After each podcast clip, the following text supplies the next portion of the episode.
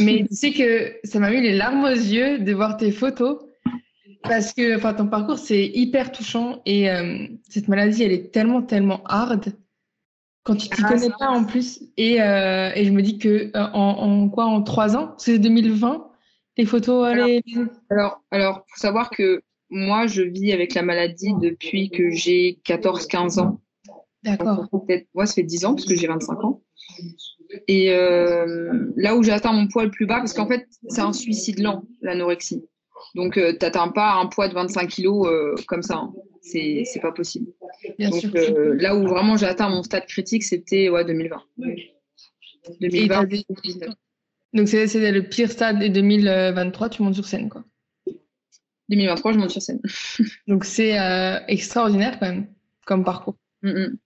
J'ai des frissons. Je pense qu'il y aura souvent, je vais être un peu comme ça parce que c'est toujours des sujets où je suis pas, enfin, je suis pas hermétique. Tu vois, c'est comme je te disais, euh, on m'a souvent et même au-delà de ce que je pouvais imaginer, euh, très très souvent contacté euh, pour euh, pour en parler et j'étais pas prête. Déjà d'une, j'étais pas prête et de deux, je me sentais pas légitime du tout. Ah ouais. Et j'avais trop le côté encore euh, émotivité euh, décuplée pour pouvoir euh, poser des mots sur mes mots MAUX et pour pouvoir vraiment euh, éduquer les gens sur ce que c'est. Parce que si tu es toi-même encore un peu dedans, le pied dedans, et que tu as ton émotion qui prend le pas sur euh, l'éducation envers les autres, bah, tu peux rien faire. Donc, euh, c'est pas possible. Et euh, ça te permet d'être objectif.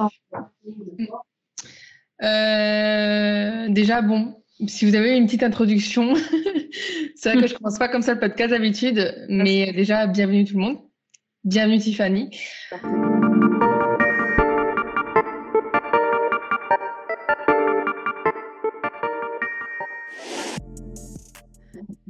Bon, j'ai déjà dit, mais c'est un immense honneur. Vraiment, j'étais trop pressée de commencer ce podcast-là. Je crois que je suis aussi super curieuse. Je pense que ça attise beaucoup la curiosité quand même. Euh, j'ai vraiment hâte de découvrir ton parcours. Et euh, j'ai vu un peu les questions. Du coup, tu en as sélectionné quelques-unes. Donc, si je regarde un peu ici, pour ceux qui nous regardent sur YouTube, c'est parce que je, je recheck un peu les questions parce qu'elles sont très, très intéressantes, qui sont des abonnés du coup.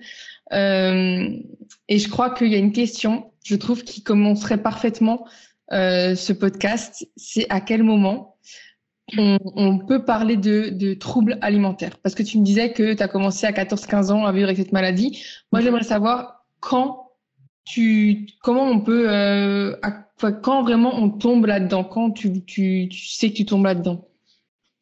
Moi, je pense, et maintenant avec le recul, quand je converse avec des personnes qui souffrent de la, de la maladie, pardon, qui se posent même des questions, je pense que c'est déjà quand tu te questionnes toi-même sur ta relation avec la nourriture.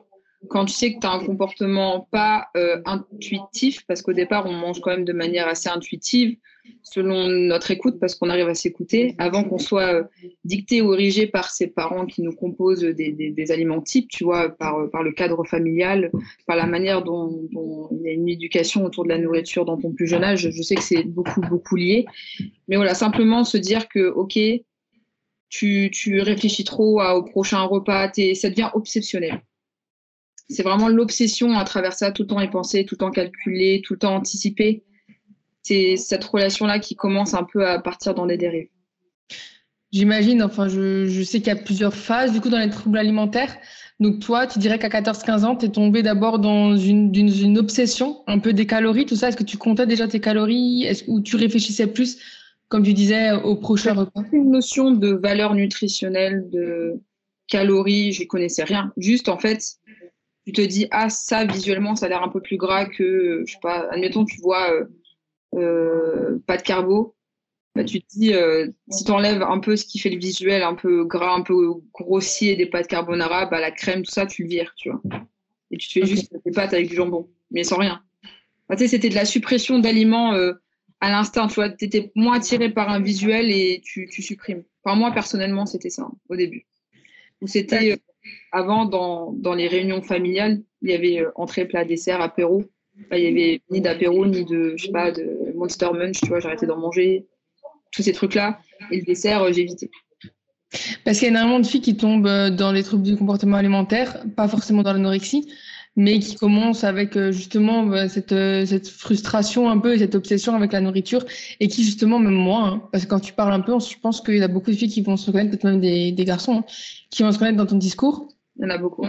Effectivement. Euh, tu sais, tu commences. Alors, je sais pas pourquoi. Est-ce que toi, tu sais vraiment pourquoi on commence euh, Est-ce que c'est euh, le, les, les, les, remarques euh, peut-être en, en, cours? Est-ce que c'est l'image que tu as sur les réseaux sociaux? C'est un grand tout. Mm. Parce que tu as le côté euh, schéma familial. Moi, je sais, enfin, personnellement, si je dois vraiment revenir à la source, source je sais d'où ça vient maintenant. Je sais pourquoi c'est là. Et c'était pas. pour d'autres filles, ce sera le cas. Par exemple, le culte de la maigreur, de la minceur les réseaux sociaux n'existaient pas, mais tu regardais beaucoup de magazines à l'époque ou d'affiches publicitaires, bah, c'était intimement lié, ou même le, le, le cadre sportif, hein, les gymnastes, euh, même euh, en natation, enfin tout dans les sports très très féminins, le patinage artistique, c'était euh, soit musclé mais pas trop, faut respecter une limite de poids, c'était beaucoup de choses comme ça. Mais mais du coup, ouais non moi c'était plus lié à un schéma familial assez compliqué dès le départ. Si vraiment je dois parler brut, c'est ça. D'accord.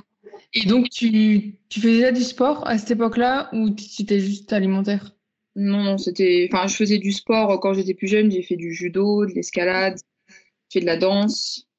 Mais ça a été très, très vif, tu vois. J'ai fait quelques années et puis après, non, je faisais pas de sport, aucun sport. Et euh, à quel moment tu as commencé vraiment euh, une perte de poids, du coup? Hum, après, je dirais quand j'avais ouais, 16-17 ans, dans ces eaux-là, je commençais vraiment à perdre du poids très très vite parce que j'avais eu une première relation euh, amoureuse. Mmh. Et euh, de cette première relation amoureuse, s'est passé un, un, rapport qui n'était pas consenti. Et ça a été le déclic absolu. Mais quand je, je dis bien absolu de la défiance. C'est-à-dire que Tiffany, c'était ça. Mmh. Mais tout ça, tu gommes. Et tu gommes, et tu gommes, et tu gommes, et tu gommes. D'accord, donc c'est horrible, donc c'est encore euh, OK. Donc tu as vraiment eu un traumatisme en fait qui fait que euh, ça t'a plongé encore plus là-dedans. Sincèrement, en fait, moi, ma maladie, elle est liée à plein de petits traumas juxtaposés les uns les autres au fil des années. Et ça fait un effet boule de neige. Et ce traumatisme-là, parce que j'ai pas parlé des précédents quand j'étais plus jeune, ça a été le, la goutte de trop. Donc tu penses que euh, cette maladie, parce que bon, alors tu me dis, et je suis désolée déjà pour euh, pour celles qui sont dans cette maladie ou qui ont des problèmes, peut-être que je m'exprimer mal des fois, donc tu me dis des fois si euh, je me pose des questions que t'as pas envie de répondre, hein. mais je pense. Après, moi, j'ai j'ai plus comment dire. En fait, si moi je peux aider à mon échelle, j'ai plus aucun souci à dévoiler ces passages-là, aussi noirs sont-ils de ma vie, pour que les personnes déjà se rendent compte qu'on oui on peut guérir et on n'a pas besoin d'avoir eu un passif ultra sombre déjà pour tomber dans les TCA. Moi, c'est mon cas parce que c'est mon histoire personnelle et c'est le cas pour beaucoup d'autres, comme d'autres personnes n'ont pas subi ça, mais simplement les facteurs de vie, les rencontres font que voilà, il se passe ce, ce, type de, renversement. Mais, euh, mais moi, c'est voilà, c'est plus mon cas et j'ai aucun problème avec. Euh, tu peux me poser toutes les questions que tu veux, on est là.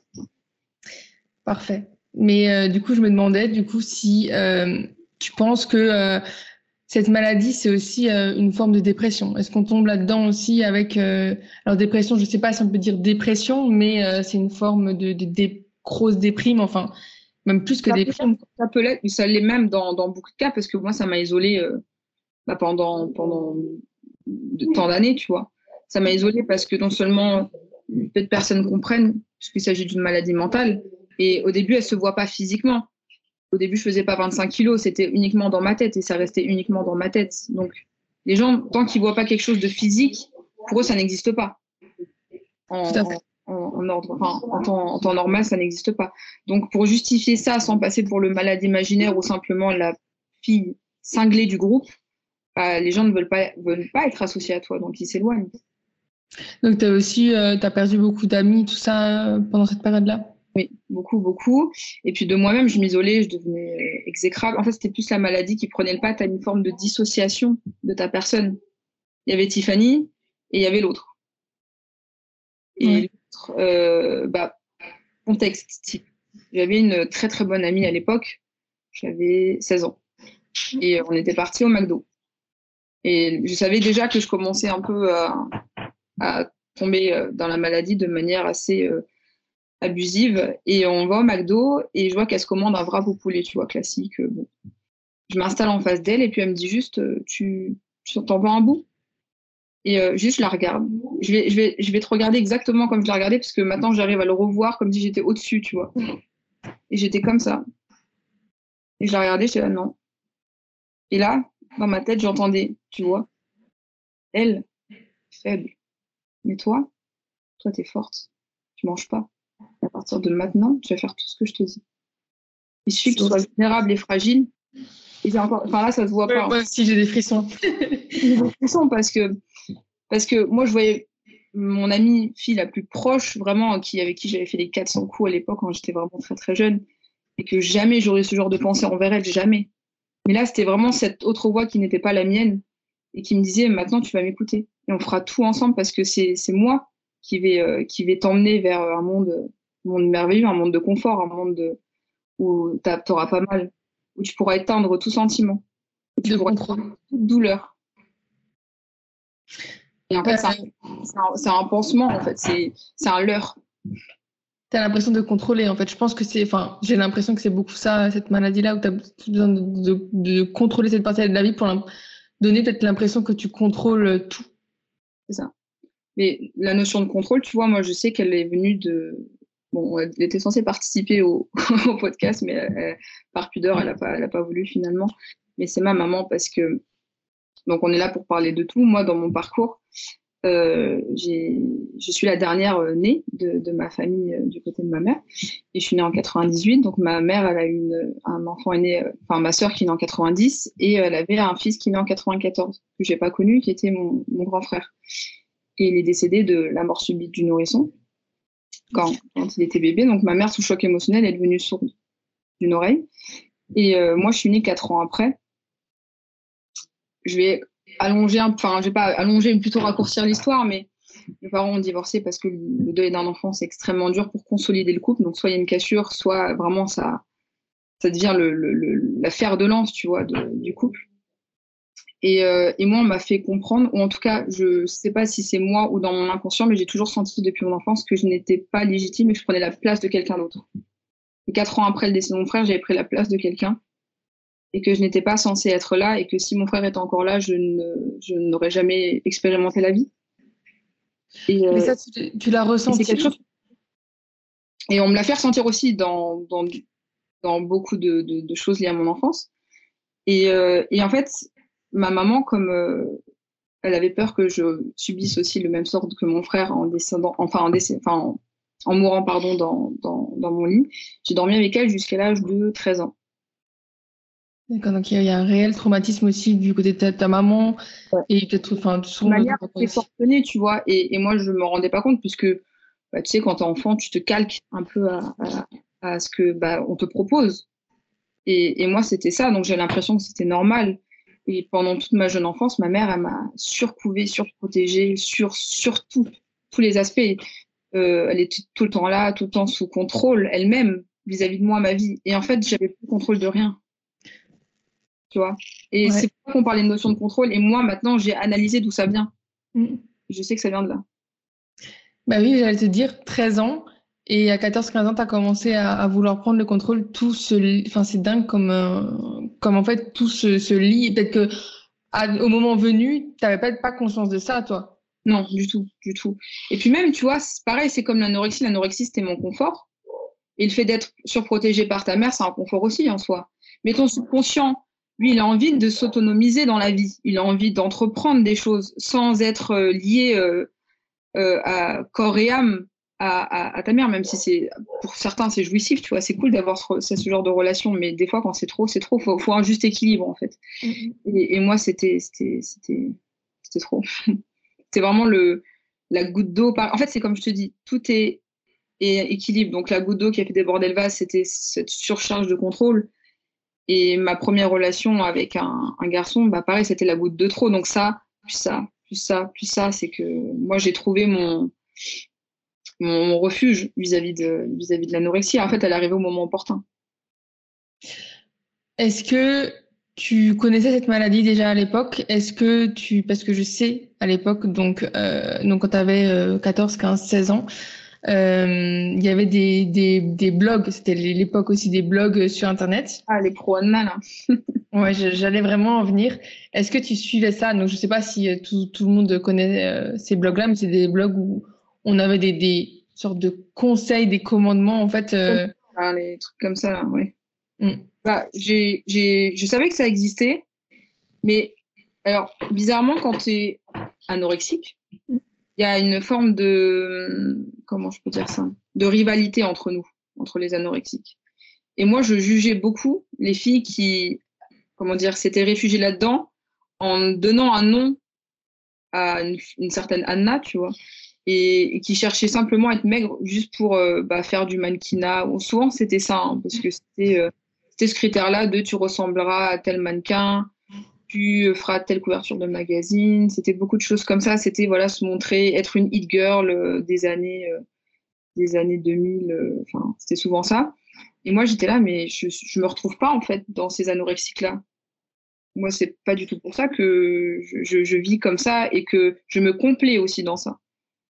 Ah, d'accord, parce que là, ça me vient une question. C'était pas du tout pour le physique, du coup? Pas du tout. Pas du tout. Mais ça Après, forcément, j'ai remarqué des, des, liens euh, assez étroits entre. Je voyais que plus je perdais de poids, plus j'avais des compliments. Hein. Ça, c'est sûr. Hmm. Perdre de poids au début, c'est Ah, oh, tu as, bonne mine. Non, mange pas, mais tu bonne mine. c'est clair. Ta bonne mine, euh, ah, ça te va bien, oh, ça t'allonge, oh, tu peux tout porter. Euh, ce genre de commentaires-là.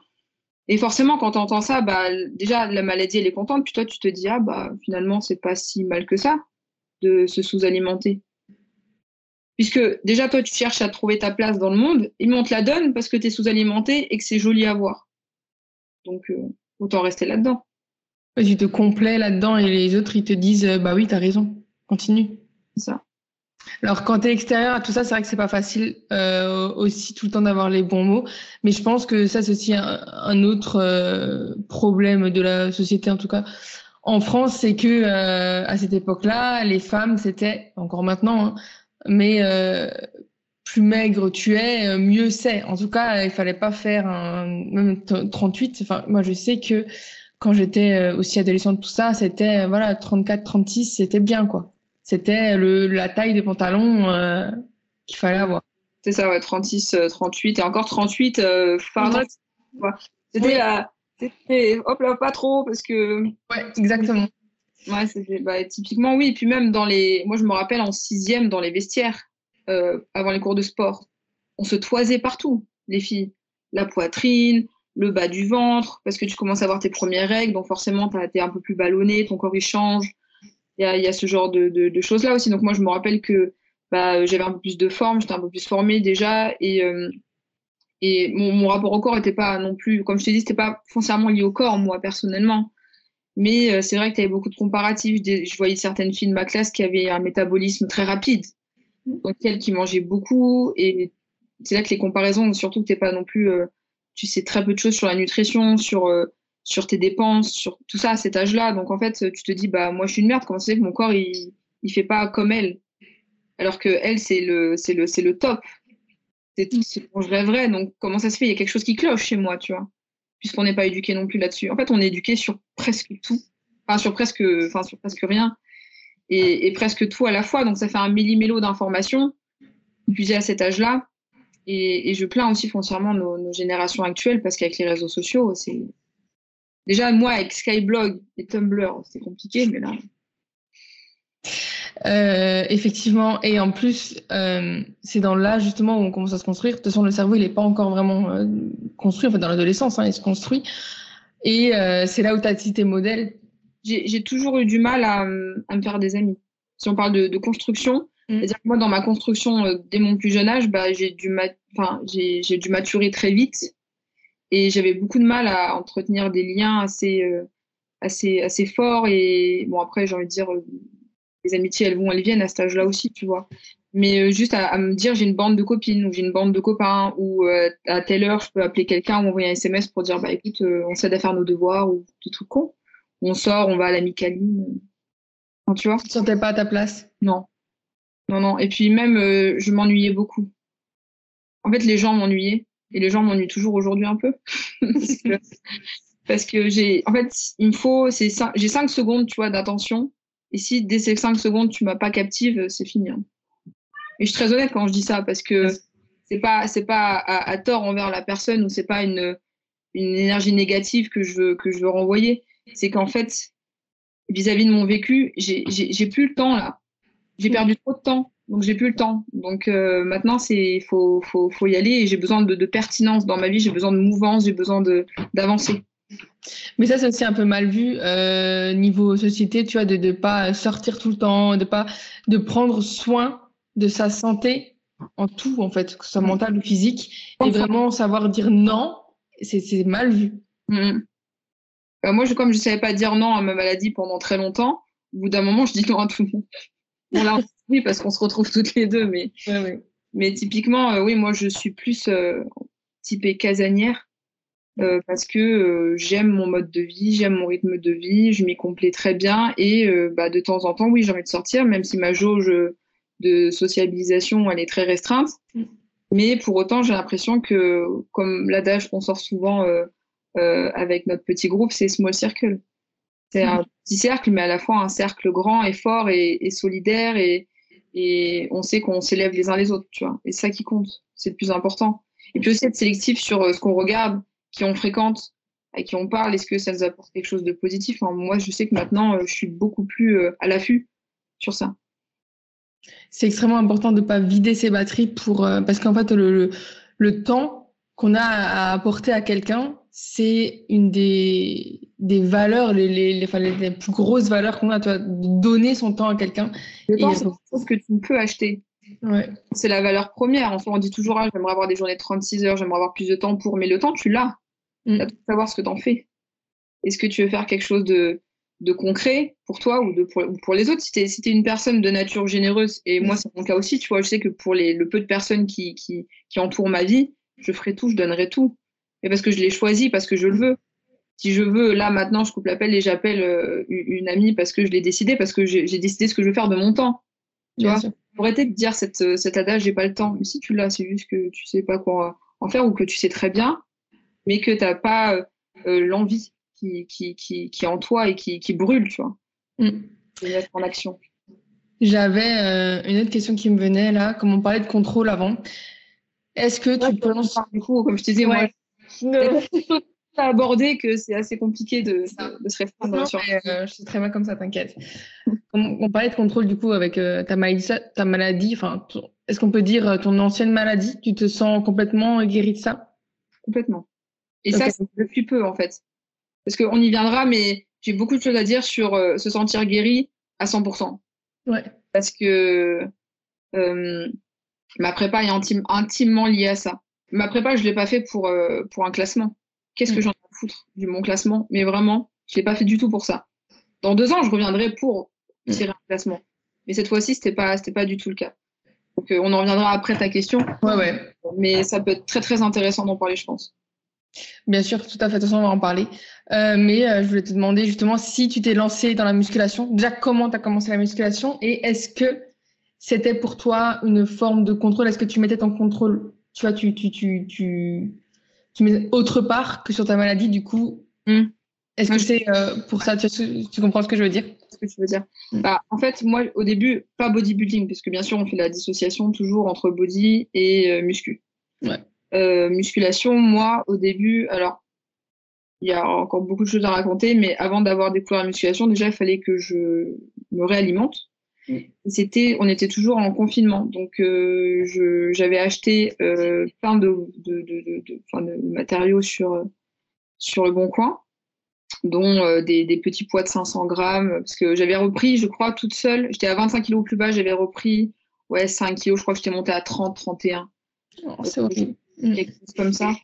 Et euh, j'avais acheté des, des, Si tu veux, je t'enverrai euh, des vidéos parce que je les ai encore, des, des photos. Et, mon compte Instagram, j'avais créé à ce moment-là d'ailleurs parce que je faisais des élévations latérales euh, en, en, en tenant ma poignée de porte. Mm-hmm. Je me penchais un peu et je, je, je, filmais des trucs comme ça, mais complètement dans ma chambre qui était toute petite. Et, et j'avais acheté tous les deux laviers. En fait, j'arrive même. Enfin, c'est vrai que c'est un peu flou parce que j'arrive pas à me rappeler typiquement comment j'ai su qu'il fallait faire ça, tu vois. Ou en tout cas, comment euh, j'en suis venue à me dire ah ça va être la muscu qui va m'aider. Je savais juste qu'il fallait que je fasse un sport qui élimine les, les, les, calories que je, que je recommençais à consommer. Parce qu'au début, moi, c'était surtout compensatoire. Hein. la musculation, moi, c'était pas pour but de, d'être qui je suis aujourd'hui. C'était vraiment, OK, on mange, mais je dépense derrière. Donc, c'était, euh, je me lève à 7 heures, toujours chez moi. Je me lève à 7 heures. Je prends ma crème de riz, donc j'avais, je crois, 20 grammes, un truc comme ça. 20 grammes, des fruits rouges. Euh, et euh, j'ai même pas de beurre de cacahuète, je crois que j'avais une sauce zéro. Mm. Voilà, on retiendra pas ça. Hein. et, euh, et, après, j'estime à peu près euh, ce que ça faisait. Parce que j'avais supprimé tout ce qui était euh, finesse pâle, tout ça. parce que bon, j'avais quand même fait des, des, mini pas vers la guérison malgré tout. J'avais quand même la bonne démarche. Mais tu sais, c'est toujours un peu reculant. Tu fais toujours deux pas en avant, quatre pas en arrière. C'est un peu bancal. Et, et ensuite, j'allais faire, j'avais des deux barres parallèles. Je faisais de la calisthénie, abdos, relevé de jambes. Mmh je faisais des, planches pendant 2-3 heures. En fait, jusqu'à mon prochain repas. C'était ça jusqu'à mon prochain repas. Donc, du coup, je contrôlais toujours tout. Parce que certes, je remange, mais je dépense derrière. Et en fait, c'était je, mange le matin, séance de muscu jusqu'au prochain repas du midi. Mon prochain repas, c'était à 16h. Donc, de midi à 16h, je faisais du sport dans ma chambre. De 16h à 18h, je faisais du sport. Mais je, tu vois, j'avais toujours mes repas entre. Sauf qu'en fait, je prenais rien parce que j'éliminais tout. C'est un cercle vicieux, quoi. Oui. Mais à la fin, j'avais ce côté-là de me dire, il faut quand même que je fasse bien dans cette nouvelle pratique que j'apprends au fur et à mesure, tu vois. Parce que tu es dans, toujours dans le perfectionnisme. L'anorexie, c'est aussi une maladie de, de, perfection. Il faut que tu atteignes euh, cette perfection de, de, contrôle. Que pas, il ne faut pas qu'il y ait 1% de moins de ce que tu es capable de donner de toi, tu vois. Donc même mes exercices, je les faisais à, à 1000%, mais c'était du, du surplus euh, toujours. Je pense qu'on a vraiment du mal quand on expérimente ça de, de se dire que on a une voix dans la tête, tu vois, qui, te mm. dit vraiment fais ça, fais-le comme ça, non, t'es obligé, t'es une merde si tu fais pas, tu vois. Vraiment, c'est très, très, très compliqué de, de, je pense que de toute façon, si on l'a pas vécu, on n'arrive pas à comprendre vraiment euh, le, truc vraiment euh, à fond, tu vois, cette maladie-là. Tu sais comment ça s'appelle Moi, je vais pas donner le nom de Anna. Moi, pour moi, c'est un spectre. Et comme je dis à, à mon entourage toujours, parce qu'il y a des moments où je peux être plus vulnérable. Et même si je me dis guéri à 100%, je garde une part de vigilance, tu vois. Et le spectre, tu vois, on parle là, il est là, là, il est, là, mais il fera rien. Parce que moi, j'ai tellement barricadé, j'ai tellement, euh, j'ai tellement travaillé sur moi, je me suis tellement introspectée et je sais quoi faire et quoi mettre en place pour pas qu'il, tu vois, qu'il revienne me bouffer. Et c'est comme une possession de toi, hein. donc euh, c'est comme, euh, c'est comme un exorcisme hein, finalement. Et je sais que les mots sont durs et que là ils vont, ils vont un peu s'offusquer quand je dis ça, mais c'est le cas moi vraiment, euh, il y avait comme une entité à l'intérieur de moi qui me disait tu, tu, tu, non, tu vas plus être maître de toi en fait, tu vas me suivre. À quel moment est toujours là. Il est, enfin, le spectre est toujours là et, euh, et moi maintenant, je, des fois, je peux, paraître cinglé, hein, mais des fois je parle, je dis mais mon gars, t'es à milieu de, de t'emparer de la femme que je suis aujourd'hui. Il reste loin, regarde, justement, regarde ce que je suis en train d'accomplir, regarde ce que je deviens. Mais regarde de loin, là, c'est très bien. c'est clair. Euh, à quel moment ta famille elle a, elle, a, elle a, pris conscience en fait que tu avais peut-être tu développais peut-être une maladie? Alors euh, bah comme je te l'ai dit plus tôt, j'ai perdu mon frère et j'ai aussi perdu mon papa quand j'avais 6 ans. Euh, qui est décédé d'un cancer un cancer du foie. Donc moi j'ai vécu essentiellement avec ma maman. Mm. Et c'est aussi pour ça que ça a été très très très dur pour elle parce que je vivais sous le même toit qu'elle. Et elle ne comprenait pas en fait. Ne comprenait absolument pas parce que elle, a été éduquée dans une façon où on n'a qu'une vie.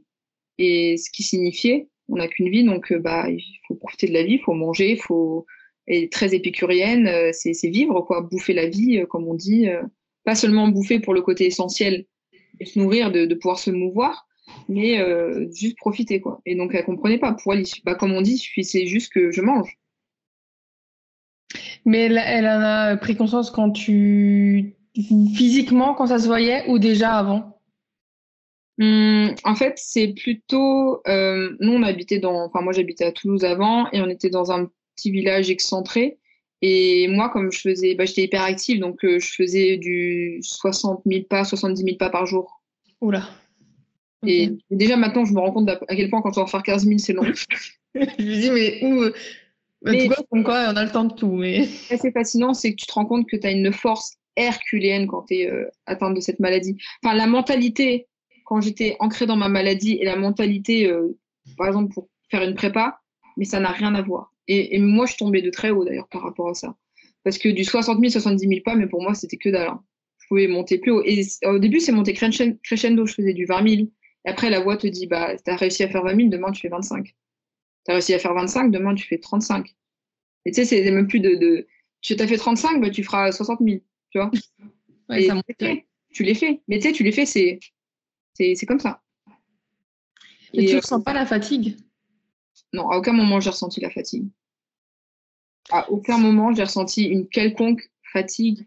Et c'est ça aussi qui me fascine aujourd'hui, c'est que bah, pas, j'étais tout le temps fatiguée et je pouvais le dire. C'est sauf qu'en fait, tes émotions là, elles sont tellement éteintes, mais pour de bon, que tu ressens ni haine, ni amour, ni, désolation, plus aucun sentiment, quel qu'il soit. Rien. Même, envers toi, j'avais même pas de, pitié pour moi. Parce que la maladie, elle n'en avait pas pour moi, puisqu'elle me conduisait vers la mort.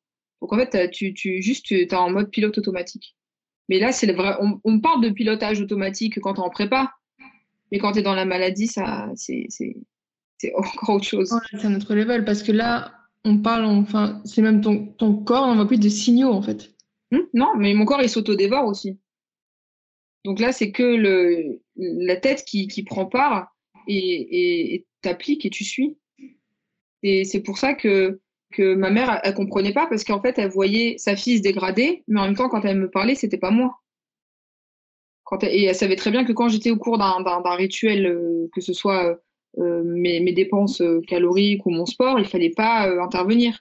Il fallait pas me couper parce que je pouvais être tellement, tellement vénéneuse dans mes propos, tellement horrible qu'elle-même, elle, voulait même plus interférer pour se dire, mais j'ai même pas envie d'entendre ma fille. Enfin, je vois ma fille, donc j'ai pas envie d'entendre ma fille me dire ces choses-là, parce que pour elle, elle n'arrivait pas à comprendre comment c'était possible. Donc au final, juste, euh, en plus, j'étais majeure.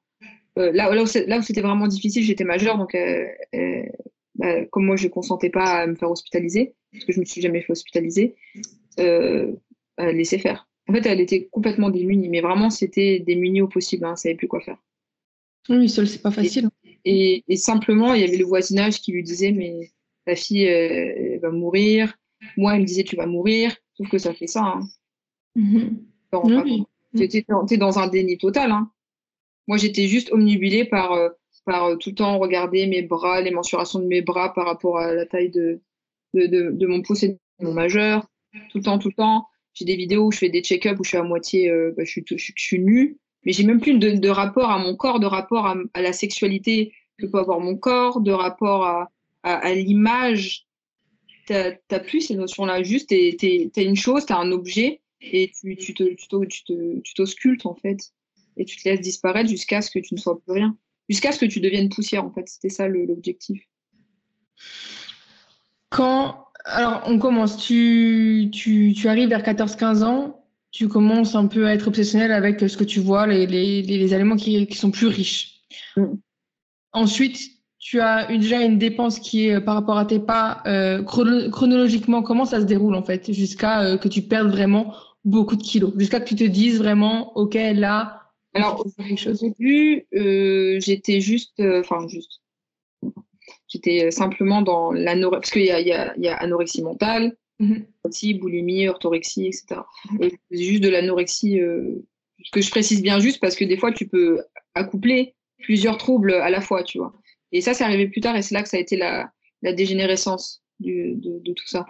Euh, donc, euh, c'était simplement de la restriction. Mais je mangeais encore, tu vois, mais c'était très, très peu. Et je faisais beaucoup, beaucoup de, de, pas. Ça, c'était un truc, les pas, les pas, les pas, les pas, absolument. Et, et après, euh, je ne saurais plus te dire parce que tu sais, des fois, tu as encore des périodes de très bah, de, de, blackout, je sais plus. Mais il y a eu un moment où j'ai remangé, je crois que c'était un bout de pizza. Et là, révélation. Genre, euh, comme on parle de, de, crise euh, post-compétition, ce que souvent les gens vivent, bah là, c'était crise de, de, boulimie, mais comme si j'avais ravivé la flamme de quelque chose, comme si mes papiers se sont dit waouh, mon cerveau il s'est dit waouh. Et là, d'un coup, mais c'était même pas euh, je vais manger notre part, c'était je vais manger tout ce qu'il y a, mais tout ce qu'il y a, hein. du surgelé, tout, tout, tout, tout. Et, euh, et au début, je, mangeais vraiment excessivement, je faisais de l'hyperphagie. Et je me suis dit, mais non, là, ça va pas parce que moi, mon but, c'était pas de reprendre du poids. Donc, qu'est-ce qui fait que je peux redescendre de l'autre côté? Du coup, je suis partie, enfin, j'ai basculé du côté de la boulimie vomitive pendant, euh, pendant ouais, trois ans. Trois ans de boulimie vomitive où je pouvais faire des crises 7 à 8 fois par jour.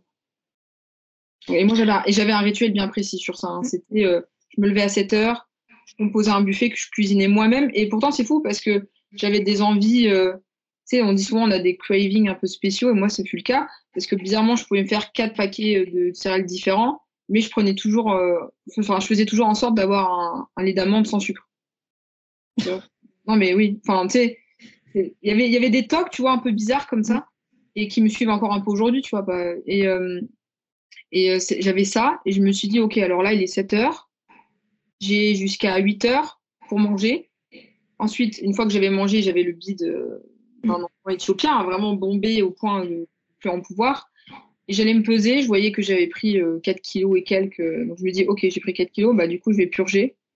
Et entre-temps, je continue à aller me peser pour voir où j'en étais. Et je pouvais aller très très loin jusqu'à jusqu'à jusqu'à la bile. Hein. D'ailleurs, j'ai perdu 3 dents à cause de ça. Donc, ah ouais? Oui j'ai perdu euh, celle-là mhm. et euh, deux, molaires en bas. À cause de l'acidité du coup de la bile euh. Mais est-ce que c'était pas difficile parce que comme on parle de contrôle, là, t'étais, si la boulimie, on est hors contrôle, quoi. On mange sans. C'est ça. Et le fait d'avoir perdu ce contrôle, ben, je me suis dit le contrôle, je vais le retrouver en purgeant. Mhm. Mais et, des fois, c'était, d'une telle frustration quand quand je n'y arrivais pas, à chercher des méthodes X ou Y sur sur, euh, bah, sur Internet, tu vois, comment, euh, comment une elle faisait, comment l'autre elle faisait, est-ce qu'il fallait coupler ça avec ça, tu, tu, cherches toutes les stratégies possibles. Et au final, tu trouves ton truc à toi. Et moi, je sais que j'avais mon truc à moi que je ne partagerai jamais. Mm. Et, euh, mais du coup, j'avais mon truc et, et, ça fonctionnait toujours. Et c'est là, par contre, que j'ai perdu énormément de poids. Et le plus étonnant, c'est quand je suis tombée à 25, c'était la période où j'avais recommencé à manger, où là, le métabolisme, s'est dit, ça y est, elle remange, et ben, on va brûler dix fois plus. Et c'est là que j'ai perdu beaucoup mais vraiment beaucoup, beaucoup, beaucoup, beaucoup. Ça fait comme une recharge en fait. Mais vraiment une recharge. Et, et j'avais fait des œdèmes, euh, je ressemblais au bonhomme Michelin. Mais euh, bonhomme Michelin, c'est pas juste une image, c'est vraiment, je ressemblais à ça. J'étais très très maigre, mais j'avais vraiment une boule là, une boule là, une boule là, une boule là, une boule là, deux boules là, les glandes salivaires hyper gonflées. J'avais les chevilles hyper gonflées, ma mère me massait tout le temps. Et puis, euh, il y a aussi le syndrome de renutrition, dont, dont la plupart des anorexiques décèdent euh, bah, le, on va dire le, pourcentage de décès est souvent lié à ça. Parce que même si tu as la volonté de guérir, tu sais pas trop comment te réalimenter par la suite parce que ton corps subit trop d'informations. D'un coup, tu passes de, de, rien ou, à, ou même l'aspect de se purger, tu vois, c'est tellement euh, euh, hardcore à vivre pour ton corps que là, il se dit, mais attends, qu'est-ce qui, se passe? Ton corps, il lâche. Et tu fais des, des crises cardiaques. Moi, j'ai eu beaucoup de chance de. c'est pour ça que je me qualifie et sans, sans aucune honte ni ni sentiment de, de, de me dire j'ai un melon, tu vois, mais je, je, pense vraiment que je suis une miraculée. Et oui, totalement. Mon pouvoir aujourd'hui, tu vois, c'est vraiment de transmettre, d'aider, et, et c'est mon, mon, chemin de bataille, tu vois, c'est mon fil rouge, c'est quelque chose de vachement conducteur en moi de, de servir, en fait. J'ai l'impression que si je suis encore là, c'est pour servir. Que tu as euh, eu, quelque chose à faire dans ce monde encore, quoi. Mm, mm. Euh, T'avais quel âge là quand t'es tombée dans la boulimie? J'avais 18, je crois. Ok, donc on avance un peu d'un, on avance de, de 4, 4 ans, quoi, du coup. 3-4 mm. ans. Euh... Puis surtout, c'était la période où j'étais seule parce que ma mère était partie euh, euh, dans une autre ville faire le recensement, tu vois. Et elle m'avait laissée seule dans, à l'appart. Donc là, c'était, c'était, c'était banco. Là, je pouvais faire euh, tout, tout, ce que je voulais. Et puis, euh, j'ai aussi, j'ai aussi et, et, et, je l'assume aujourd'hui, même si c'est pas bien, j'ai été kleptomane aussi à cause de ça. À ce point-là, ouais. Ah oui, je, je, volais dans les magasins, je volais dans les poubelles, je, je volais où est-ce que je pouvais voler. Hein. C'était, euh, c'était, bah, c'était obsessionnel aussi. Donc, il fallait, dès que j'étais dans une crise, il fallait assouvir la crise aussi vite que possible. Et, et souvent, bah, je pouvais faire des 300 euros de courses. Au bout de deux jours, il n'y avait plus de Caché, tout ça? Pardon? Ces, ces, crises, elles étaient cachées Tu les cachais? Tu ne faisais jamais en public? Pas du tout. Pas du tout? Pas du tout. Je faisais euh, tout le temps, partout, euh, sans aucune honte. Parce que, en fait, j'avais déjà perdu tout le monde. Moi, dans mon, dans mon subconscient, j'avais perdu en soi mon frère, parce que pour moi, je prenais la place de quelqu'un. J'ai perdu mon père. Euh, j'ai aucune relation quelconque avec euh, d'autres personnes de ma famille, puisque c'est vachement, voilà, c'est très très bancal et il y a eu beaucoup de décès dans ma famille aussi. Euh, j'ai plus mes amis. Donc en soi, qu'est-ce que, pardon, j'en ai à foutre de ce qu'on peut penser de moi? C'était moi la maladie et c'était assouvir ce que la maladie voulait pour moi et pour moi c'était quelque chose de positif, donc tu le fais. Mais tu arrives dans un, dans, un, dans un moment où limite tu es très très égoïste. En fait, tu te vois que toi, ta maladie et, euh, et euh, tes pulsions. quoi. C'est ça? Tu vois plus le monde qui t'entoure. Tu te vois plus toi-même non plus parce que bah, moi, tu vois, j'ai l'impression que d'être à l'intérieur de mon corps et que tu sais, tu sais, je tapais comme ça dans, dans, dans, les parois de mon corps en mode Oh, il y a quelqu'un qui m'entend, tu vois, euh, s'il vous plaît. Et moi, qu'est-ce que, comment on fait, comment on sort de là, qu'est-ce que, qu'est-ce qui se passe? Et, euh, et j'arrivais pas à avoir mon déclic. Enfin, ça a mis du temps, tu vois, avant de l'avoir. De toute façon, euh, c'était la fin. Enfin, le moment où j'ai eu mon déclic, c'était à la fin, la toute fin. C'est soit j'ai mon déclic, soit on peut pas être là aujourd'hui. Oui, bah, de toute façon, on mettra des photos, bon, elles sont assez parlantes. Mais euh, et quand tu as eu ce déclic-là, qu'est-ce qui t'a directement dit, OK, là, stop? C'était après une énième crise. J'en avais fait bah, ouais, toujours 7-8 et je crois que c'était la huitième crise un soir. Euh, plein Covid toujours. Et euh, j'avais fait euh, cette crise et je me rappelle, j'avais pas réussi à tout éliminer parce que j'étais, bah, mon corps était épuisé. Moi, je ressentais pas la fatigue, mais je sentais que au d'un moment, ça cède et je j'y arrivais plus. Je me suis couchée. Et à un moment, j'ai voulu me relever pour aller aux toilettes, sauf que j'ai chuté très sévèrement parce que je tenais plus sur mes jambes. Et, et c'est ma mère qui arrive à ce moment-là et elle m'a remis dans mon lit elle m'a reporté dans mon lit et puis elle sentait que parce que j'avais les yeux vachement tu sais enfoncés dans mes paupières enfin dans dans, mm. dans, dans mon crâne tu vois ça faisait ressortir mes yeux mais à la fois quand je fermais l'œil c'était pas totalement fermé ça faisait un blanc enfin c'était assez, spécial et ma mère elle me disait je sentais que ton pouls il devenait de plus en plus faible je sentais que là c'était t'allais partir quoi c'était la fin comme si c'est bon ton corps il s'est dit saturation j'en peux plus c'est fini et euh, et je me rappelle qu'elle s'était agenouillée à mon lit, qu'elle me tenait les mains euh, vraiment comme ça. Et c'est intimement lié à, à, ce que je décrivais hier dans un post. Euh, je sais pas si tu l'as lu, il y a ma maman. Et, euh, et, elle me tenait les mains comme ça. Et elle m'a dit, euh, euh, je vais mettre un peu émotif parce que c'est toujours un peu. T'inquiète pas, si, si tu pleures, je pleurerai. c'est vrai que c'est vraiment très touchant. J'ai réussi à en, en, reparler sans pleurer, mais là, c'est vrai que c'est un peu plus difficile parce que je sais qu'elle est là et que Hier, on a beaucoup parlé encore et tout.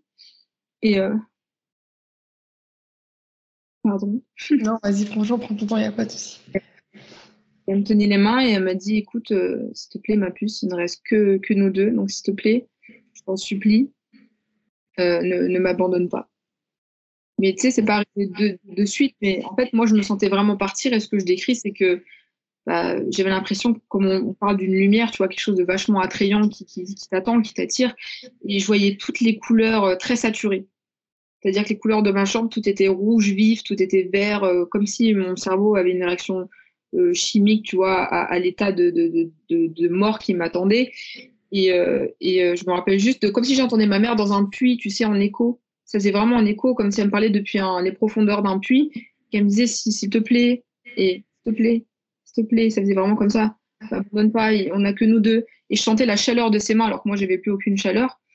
Et à ce moment-là, je, frissonne énormément, ça pas, mais vraiment. Et à ce moment-là, ce moment-là, je l'oublierai jamais.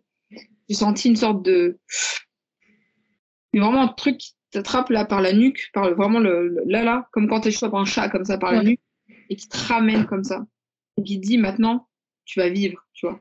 Et c'est maintenant et tu as des choses à faire. Tu sais, enfin, je, je, je, me doute que tu es perdu. C'est comme si, je sais pas, pareil, une voix, tu vois. Je, je sais pas si, si tu en es consciente, mais tu vas faire des choses, tu pas fini. Il reste des choses à faire. Et à ce moment-là, j'ai une fin de vie, mais je ne saurais même pas t'expliquer à quel point. Et pourtant, j'ai fait des cabrioles encore après. Hein, c'est pas, pas linéaire, la guérison, tu vois. Mais mon déclic, ça a été ça. Ça a été ma maman et de me dire que bah non, j'ai des choses à accomplir et que c'est pas la fin, en fait. C'est, tu, tu m'as pas eu et tu m'auras pas. Donc je pense que j'ai vraiment des anges avec moi quand même. Parce que, en fait, j'étais pas quelqu'un de spirituel hein, avant. Pas du tout euh, dans, dans tout ça. Mais c'est vrai que maintenant, je me rends compte que qu'il y a, y a une aura, il y a quelque chose autour de moi, il se passe quelque chose. Et, et c'est aussi pour ça que je, je, dois, tu vois, il y a un devoir que je dois accomplir et qu'il faut que je, j'apporte mon aide. Je sais la souffrance que c'est pour beaucoup de gens. Euh, et à mon échelle, c'est aussi frustrant de ne pas pouvoir aider tout le monde parce que c'est vraiment un souhait pur et dur de, de ma part d'être là partout pour tout le temps. Mais comme on le dit, euh, il faudrait des, des, faudrait que je me démultiplie euh, à foison. Mais, mais c'est vrai que ma, ma mère, c'est une femme mais tellement incroyable. Elle-même, elle mériterait un podcast tellement euh, elle aura des choses à dire sur sa vie et sur son parcours. Mais, euh, mais je le remercie du fond du cœur pour ça, tu vois. et avant d'aller de, sur ta guérison, est-ce que tu ressentais de la haine contre, contre ta maman, contre, contre même la vie en général euh, Tu avais cette forme de haine qui te nourrissait ou pas? Mmh, Ma mère, je leur ai voulu un peu parce que, alors à la fois oui, non, parce que finalement, ça, je mets beaucoup de guillemets, hein. mmh. c'est dû à, à elle-même la perte de son fils. Parce qu'elle n'a jamais pu faire le deuil de mon frère qui a fait qu'elle est, qu'elle est ce et ça reste une maman, tu vois, qui, qui est déjà une maman une maman qui n'a pas vécu ça protège déjà son enfant euh, normalement. Mm. Donc, une maman qui vit ça, euh, bah forcément, c'est toujours euh, c'est excroissant, tu vois, c'est beaucoup plus proéminent. Et sur ça, j'ai fini par avoir beaucoup, beaucoup, beaucoup de compassion parce que moi, je me dis, imagine, moi, je suis maman, il m'arrive ça, et peut-être que bah, j'aurais réagi de la même manière, tu vois. Faut pas trop juger ni trop savoir. Et donc, j'en ai voulu un temps, mais après, il y a, y a, tellement de prescriptions maintenant, et puis, puis c'est aussi elle qui a fait rebondir ce, besoin de contrôle en, en, en, cherchant à me sauver, tu vois. Mm. Donc, si elle comprenait pas, à cet instant-là, elle était là, et si elle n'était pas là, au final, bah, peut-être que je serais pas là à parler et à, et à faire tout ce que je fais. Donc, euh, tu vois, j'ai l'impression que c'est comme si on, on, on, avait fait un circuit pour se retrouver, elle et moi, et que maintenant, euh, tout, tout, tout roule. Oui, en plus, c'est une maman. Il faut pas oublier qu'avoir une maman, c'est aussi une humaine et que forcément, ben, on verra. Ouais, bien sûr, évidemment.